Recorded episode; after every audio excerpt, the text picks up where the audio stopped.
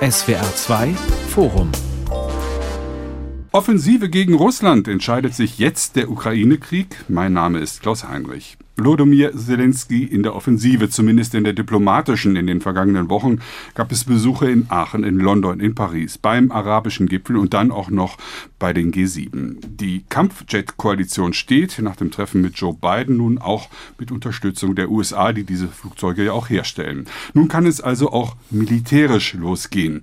Wird die angekündigte Frühjahrsoffensive den Aggressor Russland tatsächlich zurückdrängen und an den Verhandlungstisch zwingen oder wird der Krieg dann erst recht Recht weiter eskalieren, auch weil Putin um seine Macht fürchten muss und droht dem Westen immer mehr in den Konflikt hineingezogen zu werden. Darüber diskutiere ich in diesem SWR2 Forum mit der Publizistin und Russland-Expertin Katja Gloger, mit Dr. Markus Keim von der Stiftung Wissenschaft und Politik in Berlin und mit dem Politikwissenschaftler Professor Dr. Johannes Fabig von der Universität Halle-Wittenberg. Es ist viel geschrieben und spekuliert worden über den Stand der ukrainischen Ausrüstung. Herr Keim, geben Sie uns mal eine kurze Einschätzung, wie stark und offensivfähig ist die Ukraine heute? Also das liegt so ein bisschen im Auge des Betrachters, wie gut die Ukraine ausgerüstet ist. Wenn wir uns nochmal daran erinnern, was der ukrainische Generalstabschef im Dezember gesagt hat, er bräuchte mehrere hundert Panzer, Schützenpanzer, schwere Geschütze um Russland aus den besetzten Gebieten zu vertreiben, dann ist diese Zahl deutlich nicht erreicht. Diese Waffen sind von, vom Westen nicht geliefert worden. Dementsprechend wird es Kräfte in der Ukraine geben, die die Ausrüstung nach wie vor als unzureichend empfinden. Gleichzeitig sind ja die Zusagen aus den letzten Wochen bemerkenswert, die viele westliche Länder an die Ukraine gegeben haben.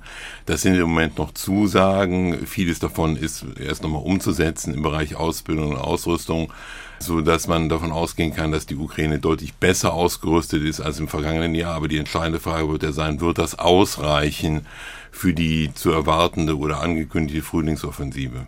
Frau Kloger, die Russen haben frische Leute an die Front geholt, warten auf die Offensive der Ukraine in aller Ruhe, weil sie die eroberten Länder ja schon vermint haben oder auch ein bisschen besorgt, weil die offensichtlichen Schwächen ihrer eigenen Armee und die offenen Konflikte darüber nicht überspielt werden können. Der russische Präsident, das ist ganz interessant zu beobachten, tut zumindest so, als ob das alles sozusagen seinen gottgegebenen Weg geht und alles in die richtige Richtung geht. Er scheint sozusagen über den Ereignissen zu schweben, gratuliert zur Aussaatkampagne in der russischen Provinz, gratuliert, wenn er gratulieren kann, so wie über den mutmaßlichen Sieg in Bachmut.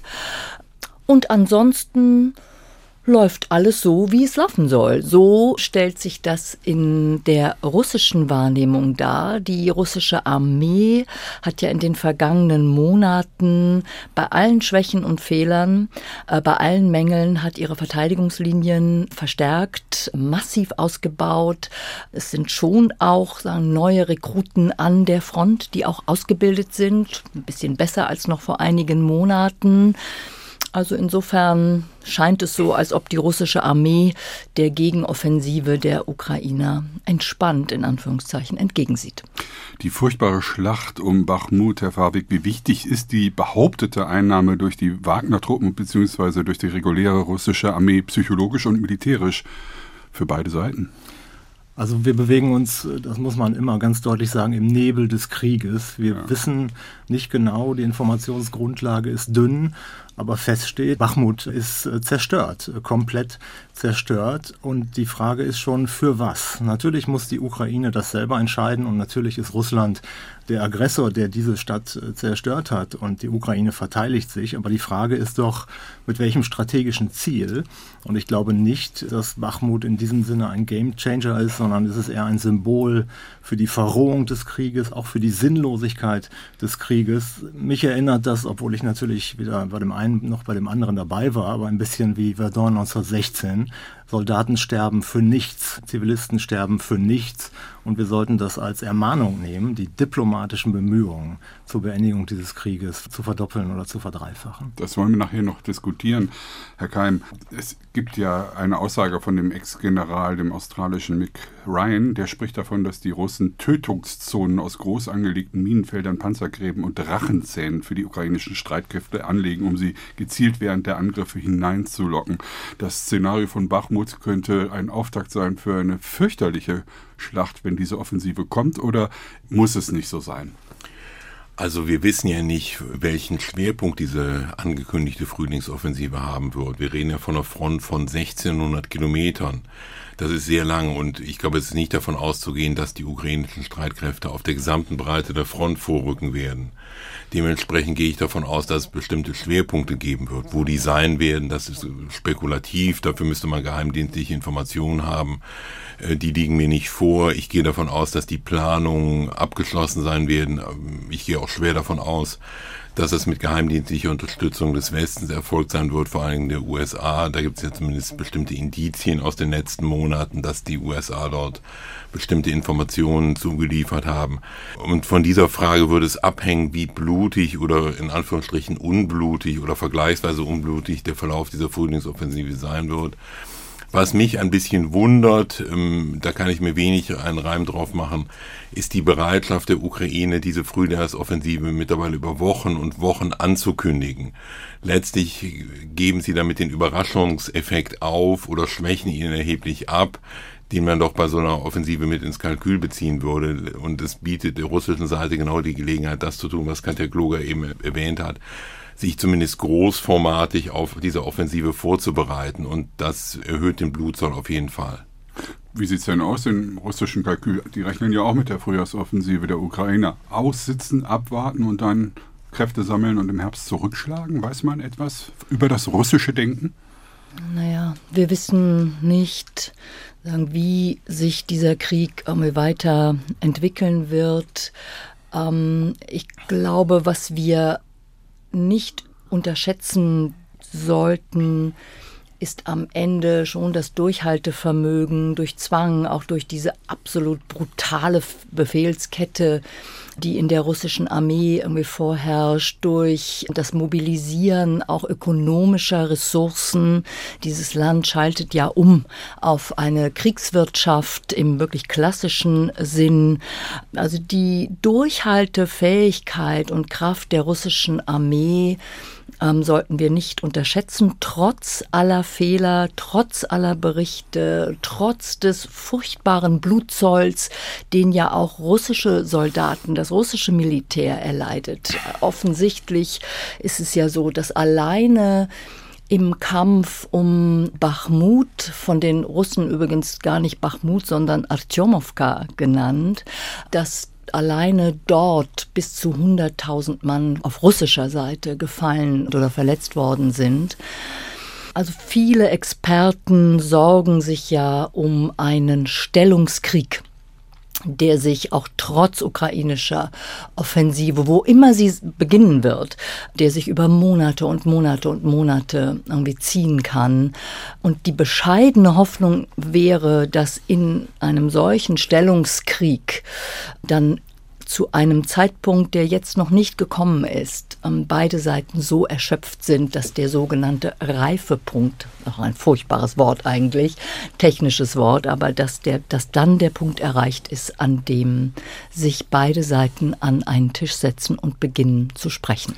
Vielleicht darf man noch mal darauf hinweisen, zur strategischen Lage von Bachmut, da geben Militärexperten sehr unterschiedliche Einschätzungen. Manche sagen, wenn Bachmut tatsächlich fällt, dann rollt die russische Armee gewissermaßen fast hunderte Kilometer durch und ist dann nicht mehr zu stoppen und die Ukraine gerät massiv unter Druck. Andere sagen, wir wissen nicht genau, was das strategische Kriegsziel Russland ist, aber ein erklärtes Ziel ist die Annexion von vier Oblasten und davon ist Bachmut äh, die Stadt in einem Oblast und dieses Oblast ist noch nicht mal vollständig erobert. Also wir wissen nicht in dem Sinne, wie symbolisch Bachmut tatsächlich ist äh, für die russische Kriegsführung.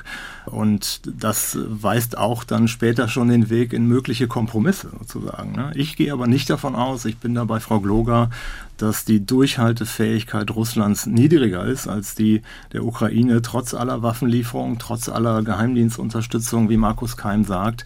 Wenn wir uns die strategische Gesamtlage anschauen, dann bewerte ich sie so, dass die Ukraine diesen Krieg nicht gewinnen kann. Und alle Versuche, die wir jetzt machen, gewissermaßen nochmal fast alles reinzuwerfen, wird an dieser strategischen Ausgangslage nichts ändern. Und wenn das so ist, dann wird jeder Kriegstag nur das Leiden verlängern, die Verrohung auf allen Seiten im Übrigen massiv erhöhen und politische Lösungen jeden Tag schwieriger machen.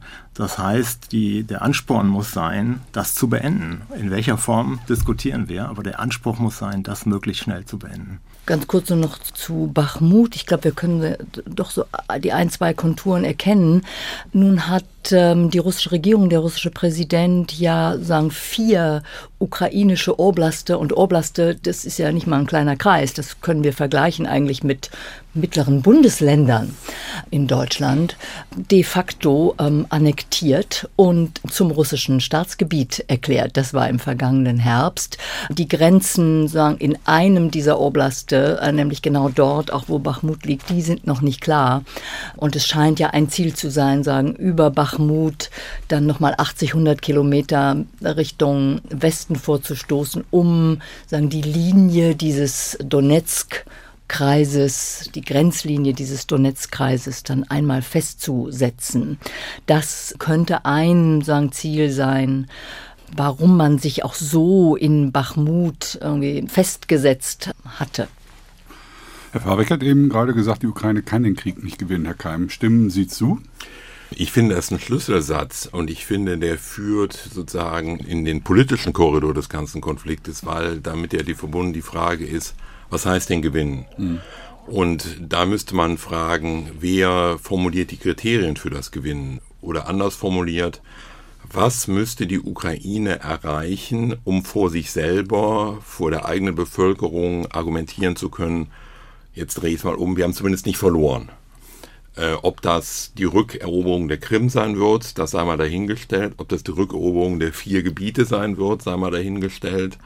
Aber ich tue mich schwer, im, angesichts der zum Teil etwas überbordenden Rhetorik aller Beteiligten, diese sozusagen präzisen Kriegsziele auf ukrainischer Seite zu identifizieren, die satisfaktionsfähig sind, die gut genug sind, um eine politische Lösung zu erreichen. Und der Westen und auch die Bundesregierung helfen ja auch in dieser Hinsicht nicht weiter, weil über ein präziser, die Ukraine darf nicht verlieren, Russland darf nicht gewinnen. Sagt Olaf Scholz. Sagt Olaf Scholz, genau, kommen wir ja so wirklich nicht hinaus. Es gibt etwas andere Töne in der Bundesregierung. Einige verwenden die Formulierung, Russland müsse verlieren.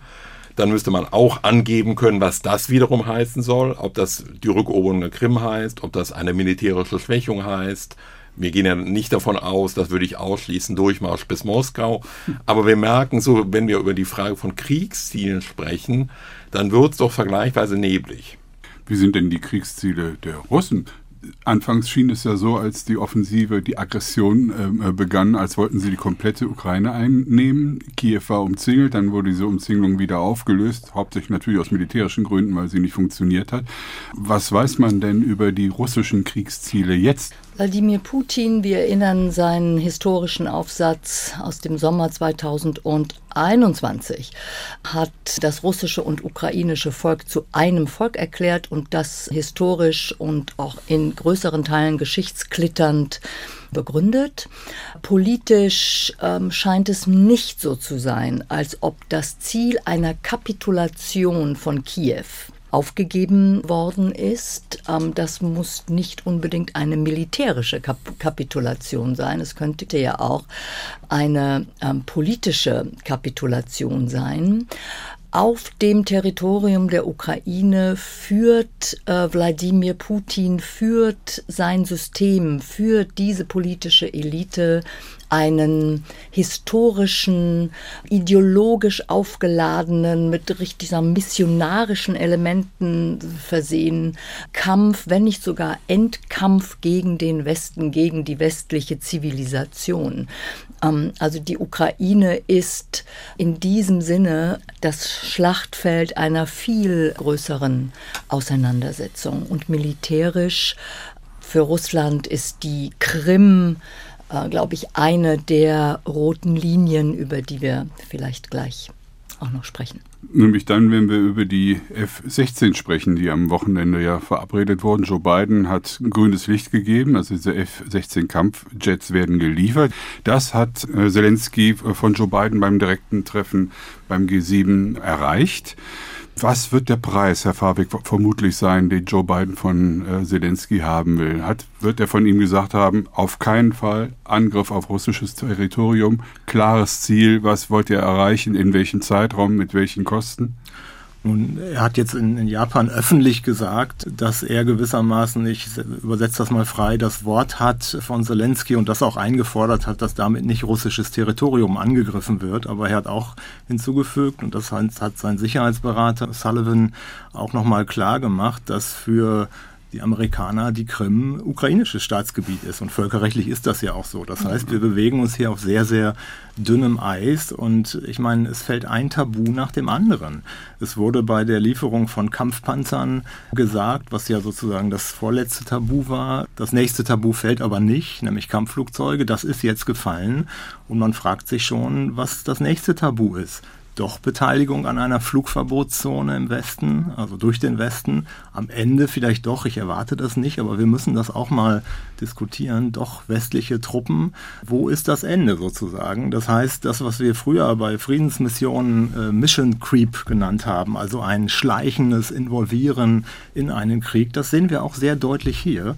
Und ich weiß nicht, wo die roten Linien im Westen sind. Ich weiß, welche kommuniziert werden. Ich weiß auch, welche angestrebt werden, aber ich weiß nicht, ob die gehalten werden, weil die Erfahrung mit roten Linien ist, es fällt eine nach der anderen und ich finde, wir sollten vorsichtig sein. Aus russischer Sicht scheint es eine rote Linie auch in jedem Fall zu geben, nämlich die Krim. Der russische Botschafter in Moskau hat ja reagiert auf diese Flugallianz und hat gesagt, es sei wichtig, dass die Vereinigten Staaten die Reaktion auf mögliche Angriffe auf die Krim kennen. Was könnte er damit gemeint haben?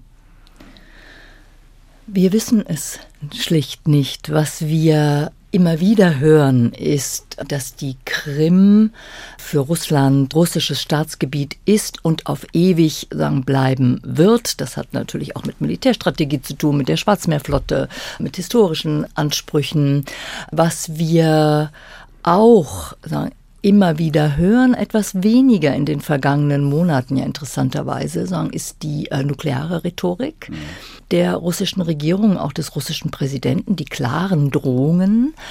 Sie sind etwas leiser geworden in den vergangenen Monaten, möglicherweise auch sagen, durch den Einfluss äh, Chinas auf Moskau in dieser Beziehung. Aber die russische Nuklearstrategie sieht irgendwie ganz klar vor, wenn, sagen das, wenn das Überleben des russischen Staates irgendwie gefährdet ist, dass man Nuklearwaffen einsetzen kann. Und das ist nicht so einfach vom Tisch zu wischen als nur Rhetorik. Diese Gefahr äh, besteht äh, durchaus und damit müssen wir umgehen. In welcher Form wir das können, in, äh, stärken wir die Ukraine weiter so, dass sie in eine Position kommt, um irgendwann Verhandlungen oder Gespräche zumindest zuerst mal führen zu können, ziehen wir uns, womit Wladimir Putin äh, offensichtlich spekuliert, ziehen wir uns, wir der Westen, der politische Westen, ziehen wir uns auf Dauer irgendwie dann doch Stück für Stück zurück, weil wir sagen, die politischen, ökonomischen Kosten sind uns auf Dauer zu hoch. Das ist äh, nicht ausgemacht. Möglicherweise auch die politischen Kosten in den USA. Jetzt gibt es schon harte Gefechte mal wieder um den Staatsetat. Deshalb vielleicht auch die F-16-Entscheidung jetzt, Herr Keim. Ist das der Grund, warum Biden jetzt noch schnell reagiert hat, weil er zu Hause Probleme hat mit den Republikanern, wenn es um den Staatshaushalt geht? Ich würde das Argument umdrehen. Ich glaube, ohne dass ich es beweisen kann, aber ich finde es ziemlich plausibel, dass der amerikanische Präsident dem ukrainischen Präsidenten deutlich gemacht hat, dass er nicht auf unbegrenzte Zeit mit der amerikanischen Unterstützung rechnen kann. Eine Wasserscheide wird das nächste Jahr, der Herbst 24. Man könnte argumentieren, auch wenn das Weiße Haus in derselben Hand bleibt, auch unter beiden zwei, könnten die USA zu einer Politik zurückkehren, die andere Regionen äh, priorisiert, Stichwort Indopazifischer Raum, Stichwort China. Sie könnten unter stärkeren Druck des amerikanischen Kongresses geraten angesichts der Haushaltslage. Ich meine, wir haben in den letzten Wochen und Monaten bereits ähm, erste Stimmen aus dem amerikanischen Kongress von der republikanischen Seite, die sehr kritisch mit der Regierung Biden umgehen in dieser Frage, in der Ukraine-Frage deutlich gemacht haben, es gebe keinen Blankoscheck, die Mittel seien begrenzt. Ich will das nicht überhöhen. Im Moment sind das noch vereinzelte Stimmen. Es sind keine Schlüsselakteure im politischen System der USA.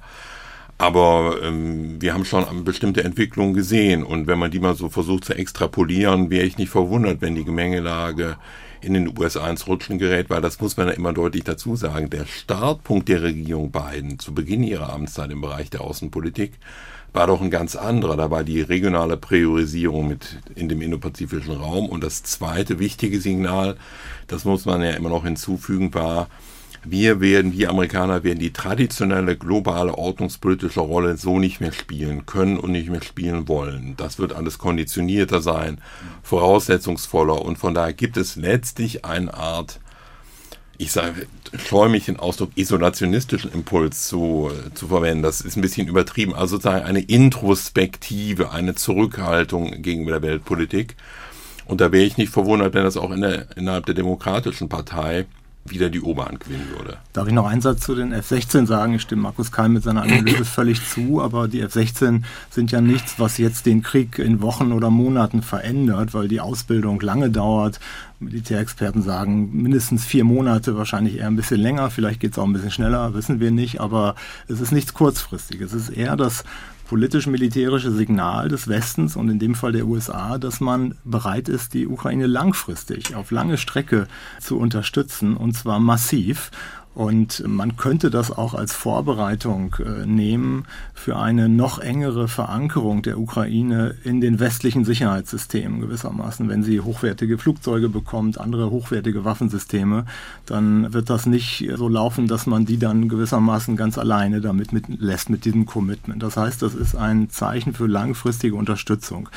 Die andere Frage, die wir uns aber auch nochmal stellen sollen, ist denn, wenn das alles nicht reicht, wenn Russland jetzt, und wir wissen es nicht, das ist jetzt ein Stück weit äh, Spekulation, aber dieses Szenario wird mit zu wenig diskutiert in der deutschen Öffentlichkeit. Wenn Russland jetzt Erfolge haben sollte und diese Frühjahrsoffensive scheitert, der Ukrainer, und Russland tatsächlich, wie Frau Gloger sagt, sein Ziel nicht aufgegeben hat, die Ukraine zu unterwerfen, und zwar vollständig, was machen wir denn dann? Kommt dann der Punkt irgendwann, wo wir das akzeptieren und sagen, okay, unsere Mittel sind begrenzt, wir müssen das laufen lassen, oder entsteht dann daraus daraus ein massiver Druck, nicht doch mit eigenen Soldaten reinzugehen und vielleicht am Ende doch in einen Krieg NATO-Russland zu geraten. Ich will das nicht ausschließen und das ist gefährlich und wir sollten das verhindern. Um genau das zu vermeiden, ähm, glaube ich, können wir noch mal länger darüber diskutieren, ob die Ergebnisse des berühmten NATO-Gipfels von Bukarest 2008, damals die Ukraine und Georgien eben nicht in die NATO aufzunehmen, beziehungsweise ihnen den Weg zu öffnen ähm, für ein Aufnahmeverfahren. Ob das eine politisch kluge Entscheidung gewesen ist, so wie es Kanzlerin Merkel vertreten würde, oder ob es eine politisch weniger kluge Entscheidung gewesen ist. Ich glaube, wir sind jetzt in der äh, Situation, uns auch in gewisser Weise ehrlich zu machen. Die Ukraine, wie immer, sagen, dieser Krieg, dieser russische Angriffskrieg gegen die Ukraine ausgehen wird. Die Ukraine sagen, ist in der Ukraine oder an den ukrainischen ähm, Grenzen fällt, ist ein neuer eiserner Vorhang gegenüber Russland gefallen. Und die Ukraine wird in diesem Sinne, ähm, so furchtbar das klingt, ein Vorposten sein. Sie braucht Sicherheitsgarantien. Diese Sicherheitsgarantien können nur äh, vom politischen Westen kommen. Steht am Ende dieser Sicherheitsgarantien, die ja auch sagen, militärischer Art sind, Zum Beispiel durch militärische Ausrüstung, durch Ausbildung, durch die Lieferung sagen hochmoderner Technologie, so dass die Ukraine sich verteidigen kann in Zukunft, steht am Ende einer solchen Entwicklung die von der Ukraine gewünschte Mitgliedschaft in der NATO? Wissen wir nicht. Offensichtlich ist es bislang nicht der Fall, dass die NATO dieses Signal senden möchte. Offensive gegen Russland entscheidet sich jetzt der Ukraine-Krieg. Darüber diskutieren wir hier in diesem SWR2-Forum. Herr Keim, NATO und Ukraine kommen nicht zueinander. Olaf Scholz hat jetzt auch noch mal am Wochenende in Interviews gesagt, die Voraussetzungen sind einfach noch nicht da. Gibt es diese Entwicklungsperspektive nicht für die Ukraine zurzeit? Ich finde die Frage, ob sie formell Mitglied der NATO wird, gar nicht mehr die zentrale Frage, weil ich glaube, das ist doch Konsens, dass nach einem von uns angedachten, ich weiß gar nicht, ob ich Friedensschluss sagen soll, Kriegsende arrangiert, formalisiert, verhandelt, die Ukraine auf westliche Unterstützung angewiesen bleiben wird, weil der russische Präsident mit dem, was er in einem solchen Kontext zusagen könnte oder zusagen würde, was die sicherheitspolitische Zukunft der Ukraine betrifft, ähm, jede Glaubwürdigkeit verloren hat.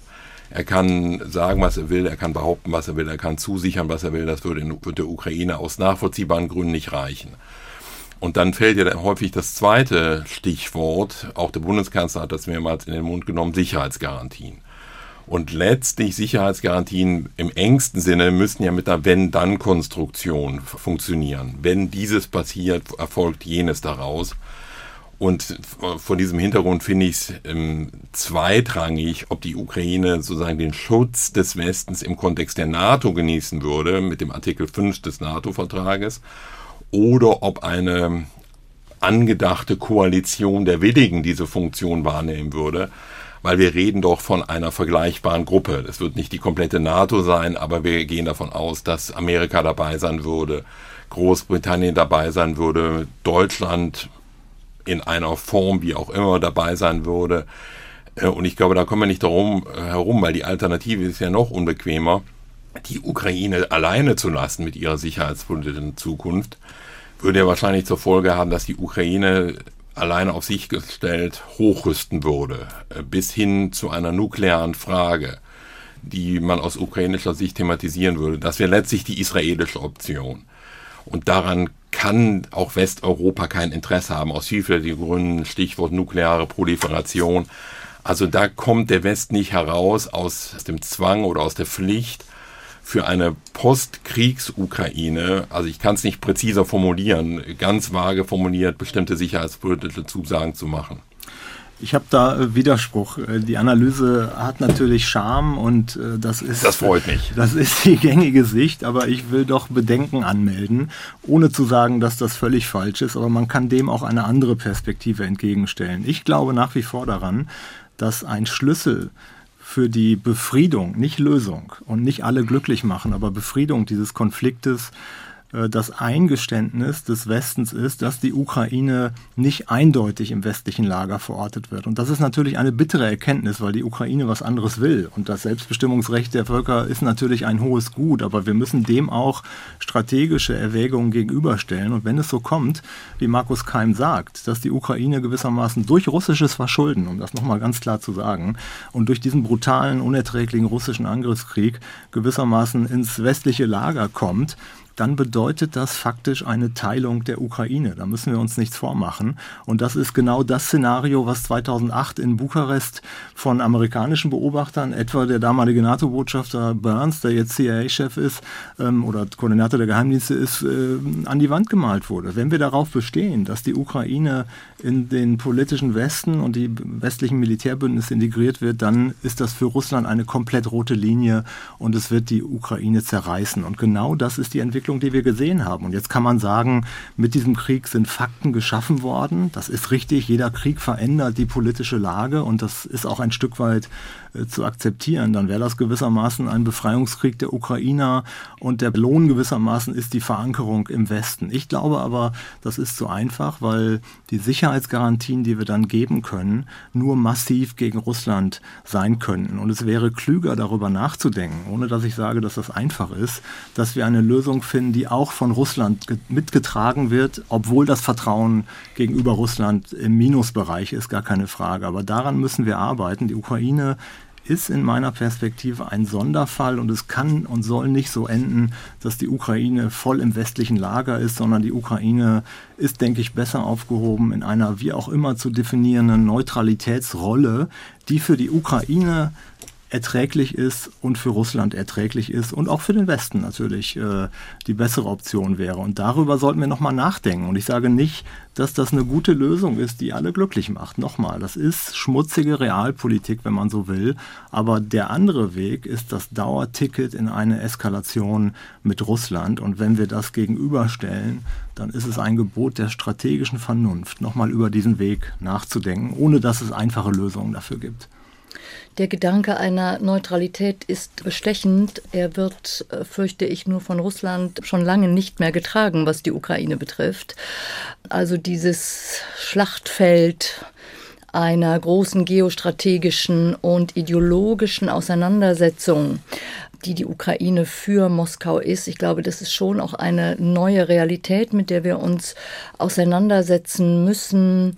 Ich fand den Gedanken des großen Realpolitikers, zu Recht ja auch ähm, immer wieder kritisiert, Henry Kissinger, aus den vergangenen Tagen zumindest nachdenkenswert. Der sagte, er habe sich am Ende in seiner Positionierung doch dafür entschieden, dass die Ukraine in die NATO äh, kommen soll, weil es dem politischen Westen und dem militärischen Westen in Form dieses Bündnisses NATO am Ende eben doch mehr Einflussmöglichkeiten, Gestaltungsmöglichkeiten gibt ähm, in einem Land, von dem er sagt, das irgendwann die hochgerüstetste Armee und die kampferfahrenste Armee Europas haben äh, wird, zugleich aber die strategisch unerfahrenste Regierung Europas. Und um das also einzuhegen im besten Sinne, spricht er sich mittlerweile für die ähm, Aufnahme der Ukraine in die NATO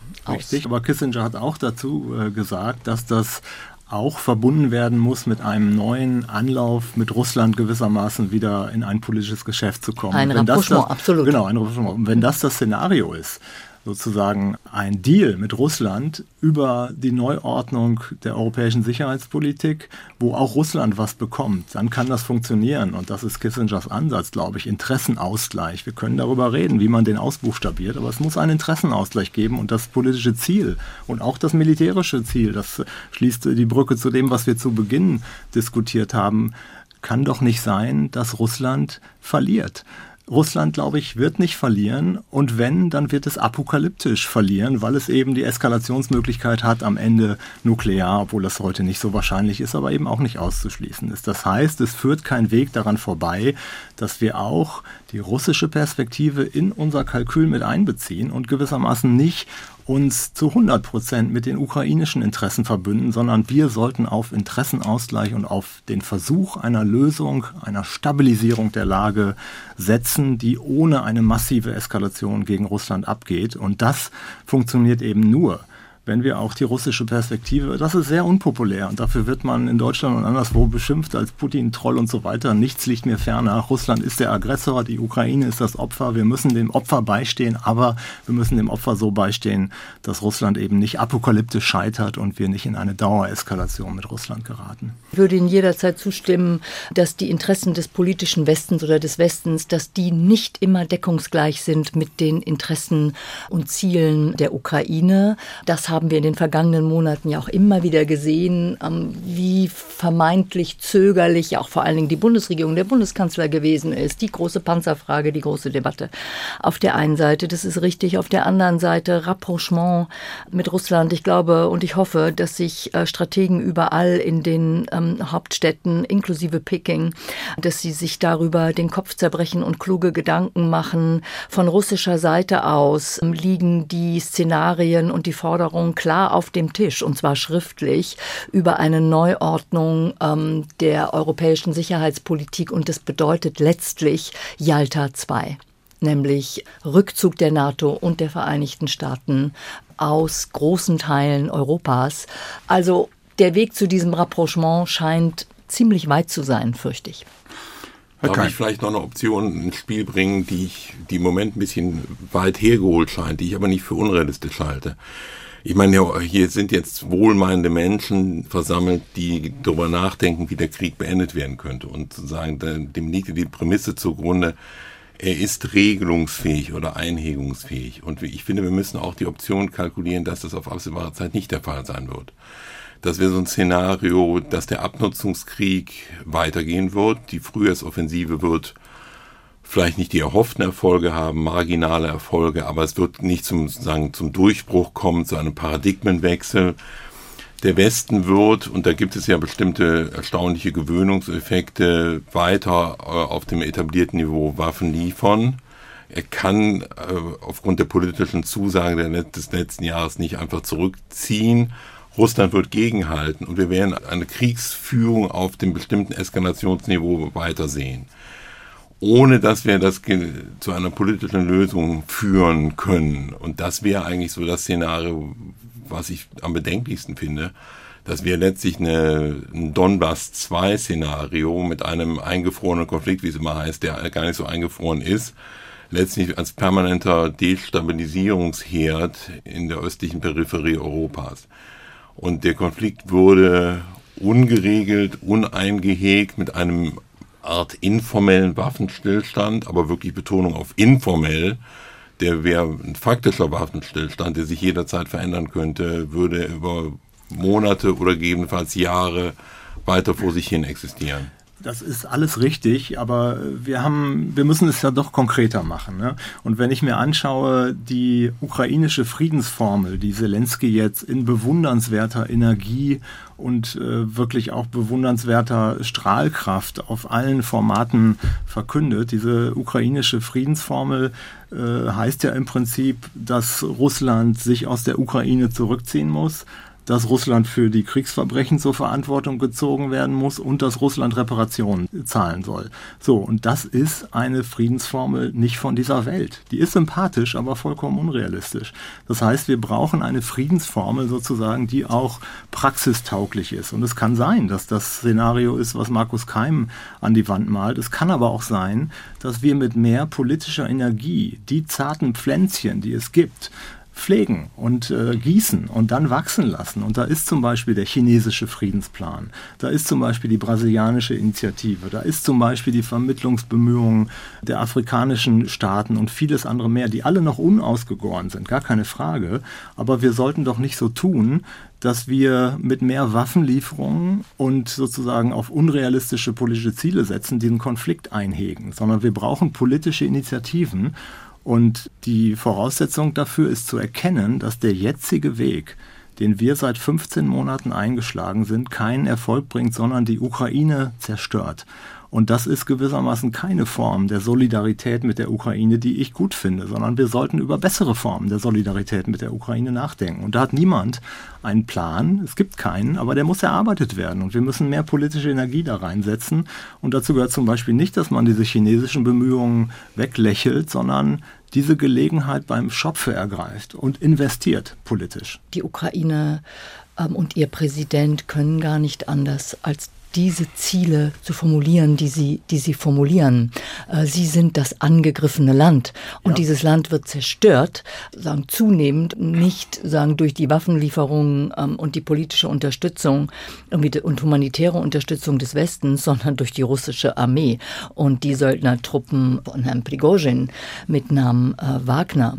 Was den chinesischen Friedensplan betrifft, bin ich sicher, ob es ein, ein echter Friedensplan ist, aber ich glaube, in den westlichen Hauptstädten setzt man sehr ähm, auf den politischen Einfluss der äh, chinesischen Staats- und Parteiführung in Bezug auf äh, Moskau ähm, so wie man auch sagen, den Rest der Welt, den sogenannten Rest der Welt, 6,5 Milliarden Menschen, für die dieser Krieg eine eher regionale Auseinandersetzung ist, allerdings mit hohen ökonomischen Kosten, Stichwort Getreidepreise, Stichwort Düngemittelpreise, Ernährungslage.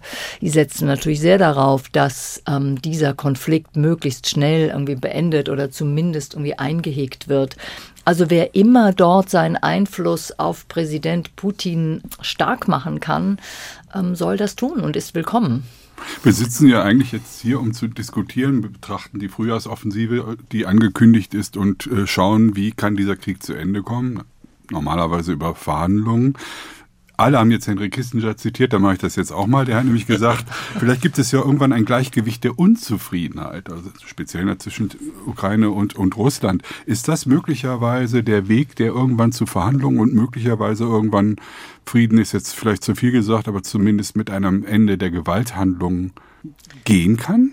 Und das ist ja offenkundig jetzt die, die, der Versuch, ne, dass man nochmal, wie wir das gerade diskutiert haben, alles oder vieles reinwirft und guckt, wie weit die Ukraine kommt und dann wird man verhandeln. Das ist aber, glaube ich, ein zynischer Ansatz, weil der eben doch sehr viele äh, Opfer äh, fordert und, glaube ich, auch nicht die politische Ausgangslage verbessert, weil mit jedem Tag Krieg wird die Verrohung zunehmen und man wird sich fragen, wir haben doch schon so viele Opfer, dann müssen wir noch weitermachen, um sozusagen was zu erreichen. Und das im Übrigen, wenn wir schon hier eine Kissinger-Runde rausmachen, hat Kissinger schon im letzten Jahr gesagt, es wird irgendwann der Punkt kommen, wo man verhandeln muss und besser früher als später. Und ich weiß, dass weder die ukrainische noch die russische Seite derzeit verhandeln will, aber das heißt ja nicht, dass wir das auch nicht wollen sollen, sondern wir brauchen Initiativen, um zu verhandeln. Ich würde mich ein bisschen wehren gegen das Wort zynisch, Herr Fabik, ähm, bei allem Respekt.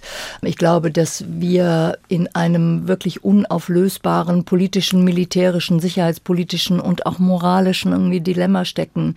Und für mich ähm, verkörpert sich das in dem Satz, dass die Ukraine den Krieg nicht verlieren darf. Wir sind sagen, in gewisser Weise gezwungen, die Ukraine zu unterstützen, as long as it takes, wie ja jetzt auf dem G7-Gipfel immer wieder verlautete, um sie am Ende in eine Position zu versetzen, nicht, zumindest nicht aus einer Position der Schwäche mit ähm, Wladimir Putin oder dem System irgendwie in Moskau zu verhandeln, denn dass dieses System in Moskau, das Regime, dieses diktatorische, zunehmend totalitäre und faschistoide ähm, Regime in Moskau, dass dieses Regime stabiler ist, als wir glauben. Das scheint sich ja jetzt irgendwie auch ähm, herauszustellen. Also wir haben gar keine Alternative als die Ukraine möglichst stark zu machen und zugleich zu versuchen, eine Eskalation zu verhindern. Ein Dilemma, das wir nicht lösen können. Hm. Ich finde, ähm, ich formuliere es mal etwas brutal, nicht brutal, aber etwas äh, zugespitzt die Frage von Vermittlungen und Verhandlern ist ein bisschen zum Jahrmarkt der Eitelkeiten verkommen in den letzten Wochen. Also ich meine, wer will dagegen sein, dass externe Akteure sich in diesem Konflikt engagieren? Aber ich komme nicht umhin, so ein bisschen den Kopf zu schütteln, wer sich dort alles jetzt engagiert. Der brasilianische Präsident mit seiner grenzenlosen Eitelkeit, der Papst mit seiner Verblendung, da etwas bewirken zu können. Ich finde, man muss deutlich sagen, worum es geht. Es geht doch nicht darum, eine Partei an den Tisch zu setzen, die gute Dienste übermitteln kann, sondern es geht doch auch darum, und das ist der Vorteil, das räume ich ein, der Chinesen, letztlich eine angedachte Vereinbarung auch umsetzen zu können und auch überwachen zu können. Und letztlich reduziert das doch die Zahl derer, die effektiv vermitteln können und auch nicht nur vermitteln können und verhandeln können, sondern auch umsetzen können, signifikant. Und ich finde, da tut die deutsche Politik auch gut daran. Ich finde, der Bundeskanzler ist dem auch nicht auf den Leim gegangen, solche Initiativen, auch jetzt der Afrikanischen Union. Ich meine, wer will dagegen sein? Das klingt so gut, aber letztlich muss man sich doch immer fragen, was bringen die mit an den Tisch? was die Ukraine zufriedenstellen könnte und Russland zufriedenstellen könnte. Und mir geht es jetzt nicht darum, letztlich den Kaffee für Verhandlungen bereitzustellen, sondern am Tag nach dem Ende der Verhandlungen sicherzustellen, dass diese Ergebnisse dann auch umgesetzt werden können. Machen wir eine kurze Schlussrunde. Ihre Hoffnung, Ihre Befürchtungen, diese Frühjahrsoffensive wird sie in diesem Jahr noch möglicherweise dazu führen, dass wir eine Pause bekommen bei den militärischen Handlungen und eintreten werden in Verhandlungen, Herr Fabik? Ich weiß es nicht und diejenigen, die glauben es zu wissen, denen misstraue ich. Das wird jetzt auf dem Schlachtfeld entschieden. Wir haben die strategische Gesamtlage diskutiert und so wie ich sie bewerte, wäre ich überrascht, wenn das viel an der Lage ändert. Aber Überraschungen im Krieg sind möglich und dann müssen wir die Lage neu bewerten. Herr Keim? Also zum politischen Kontext würde ich mich auch ungern äußern, weil das wäre wirklich Kristallschauerei. Ich glaube, wir müssen darauf vorbereitet sein, dass die ukrainische Offensive nicht die angestrebten Erfolge zeitigt, dass sie erfolgloser in Anführungsstrichen bleiben wird, als der Westen jetzt hofft. Und dann steht die Frage einer politischen Neubewertung im Raum. Frau Gloger. Viele Experten fürchten, dass diese Offensive, wie immer sie ausgehen mag, dass das eine der strategisch letzten Möglichkeiten der Ukraine ist, ähm, gegen Russland zu bestehen. Sie hörten das SWR2-Forum mit dem Thema Offensive gegen Russland entscheidet sich jetzt der Ukraine-Krieg. Darüber diskutierte ich in diesem SWR2-Forum mit der Publizistin und Russland-Expertin Katja Gloger, mit Dr. Markus Keim von der Stiftung Wissenschaft und Politik und mit dem Politikwissenschaftler Professor Dr. Johannes Fabig von der Universität Halle-Wittenberg. Mein Name ist Klaus Heinrich.